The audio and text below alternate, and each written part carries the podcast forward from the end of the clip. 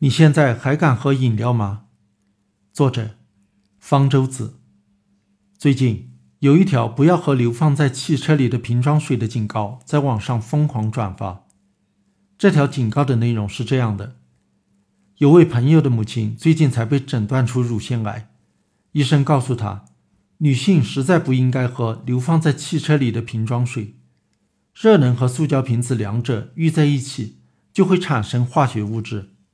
而那些将会导致人们罹患乳腺癌。在此提醒广大女性朋友小心，并且千万不要喝流放在汽车里头的瓶装水。这条警告实际上是从英文翻译过来的，也曾经在英文的网络上疯狂转发。这被称为都市传说。传说的主人公往往是朋友的亲人、朋友的朋友，有一段耸人听闻的经历。然后一本正经地告诫大家，但是称之为传说，就是因为虽然说的有鼻子有眼，却经不起推敲。科学家们虽然已经确定了有很多物质是致癌物，但是这是指这些物质能够增加致癌的风险，并不是指摄入了这些致癌物就百分之百的必定要致癌。另一方面，有很多因素能够致癌，因此。具体到某一个人患癌的时候，几乎无法肯定究竟是哪个因素导致了其患癌。只有在某些极端的条件下，才能建立明确的因果关系。例如，曾经受到强烈的核辐射，一个合格的医生是不可能告诉患者，他患癌症是由于摄入了某种东西导致的。瓶装水、软饮料的塑料瓶采用的材料是。聚对苯二甲酸乙二酯，简称 PET。有研究表明，PET 塑料瓶有可能会释放出乙二酸二锌酯，简称 DEHA 和邻苯二甲酸盐，简称 DEHP。动物实验表明，DEHP 是一种致癌物质。不过，这些研究有争议。DEHA 和 DEHP。通常用来作为塑料的塑化剂，但是并不用于 PET 制品。PET 塑料瓶检测到的 DEHA 和 DEHP 可能是外源污染。如果 PET 塑料瓶中含有 DEHA 和 DEHP 的话，受热或者阳光照射能不能让它们更多的释放到水中呢？二零零三年，瑞士科学家曾经做过实验。让两组 PET 塑料瓶装水在阳光下照射十七个小时，一组在空气中照射，一组半泡在六十摄氏度的水域中照射，然后与放在二十五摄氏度阴影处的对照组做比较，结果发现，放在空气中照射的那一组水中的 DEHA、DEHP 的含量和对照组没有区别，照射同时加热的那一组。有的水中 DEHA 和 DEHP 的含量有所增加，最高的分别达到了0.046微克每升和0.71微克每升，但是这仍然远远低于世界卫生组织饮用水标准中这两种物质的限量，分别是80微克每升和8微克每升。如果长期持续的饮用这种水，根据其 DEHA 和 DEHP 的含量，可以估算出。致癌的风险分别为十亿分之一点六和千万分之二点八，完全可以忽略不计。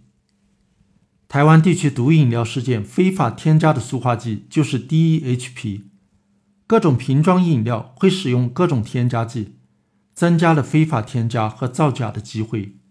即使是完全合法的饮料，也未必能够避免健康风险。例如，果汁饮料通常会用到防腐剂。苯甲酸，这是合法的添加剂，但是苯甲酸能与维生素 C 反应，产生致癌物苯，特别是在受热和光照的条件下更容易反应。美国食品药品管理局在2005年到2007年间，先后做过两次市场抽查，第一次抽查59个含苯甲酸和维生素 C 的饮料样品，有五个苯含量超标，高于五个 ppb。一 ppb 等于十亿分之一，最高的达到七十九点二 ppb。第二次抽查四十三个样品，有五个超标，最高的达到八十八点九 ppb。那么，喝可乐等碳酸饮料是不是就比果汁之类的安全呢？它们也许没有致癌的风险，却有别的健康风险，例如有可能增加患骨质疏松的风险。瓶装水又如何呢？如果喝的是瓶装矿泉水，也未必安全，因为它可能含有致癌物溴酸盐。天然矿泉水中其实并不含有溴酸盐，但是普遍含有溴化物。瓶装矿泉水在生产过程中用臭氧杀菌，而臭氧会与溴化物起化学反应，生成溴酸盐。加拿大卫生部的研究表明。用臭氧消毒的瓶装水中，每升含有四点三到三十七点三微克的溴酸盐，平均含量为十八微克。自来水中也含有溴酸盐，但是含量较低，每升含有零点五五到四点四二微克，平均含量为一点七一微克。世界卫生组织的国际癌症研究机构认定，有足够的证据证明溴酸盐能使实验动物致癌。但还未有足够证据证明对人也致癌，因此将溴酸盐归为可能对人类致癌的物质。美国环境保护署、加拿大卫生部也都将溴酸盐列为可能对人类致癌的物质。世界卫生组织建议，饮用水中的溴酸盐的含量每升不要超过十微克。根据动物实验的结果推算，这个数值相当于在人的一生中。患癌症的风险高了不超过万分之一，所以对瓶装饮料来说，最安全的是最简单的纯净水。但是长期只喝纯净水，有可能导致身体对必需矿物质的摄入不足。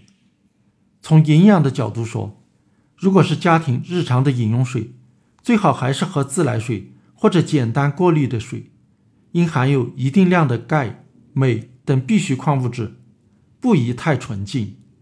许多人以为水中的钙没法被人体吸收，还会得结石，不敢喝硬的水。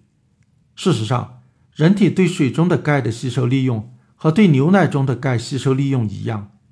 喝较硬的水同样能够补钙。喝一升含有三百毫克钙的水，相当于喝一杯牛奶。但是，即便是出厂时检验合格的自来水，也未必就是完全安全的。例如，尽管自来水出厂时水中铅的含量很低，但是流到你家里的时候，铅含量可能就变高了。这是因为自来水中的铅主要来自于自来水管道，是管道受到水的腐蚀引起的。即使是声称无铅的黄铜接头、水龙头，实际上也含有少量的铅，能够泄露出来。所以，应该采取一些做法。以尽量避免铅的摄入。例如，如果某个水龙头已经长时间没有用过，在取饮用水之前，先让自来水冲流数秒到两分钟，再取饮用水。这是因为水在管中停留的时间越长，越可能受到铅污染。如果房间里有热水设备，热水应该只用来洗漱，不要取热水当饮用水。这是因为。热水比冷水更容易溶解铅。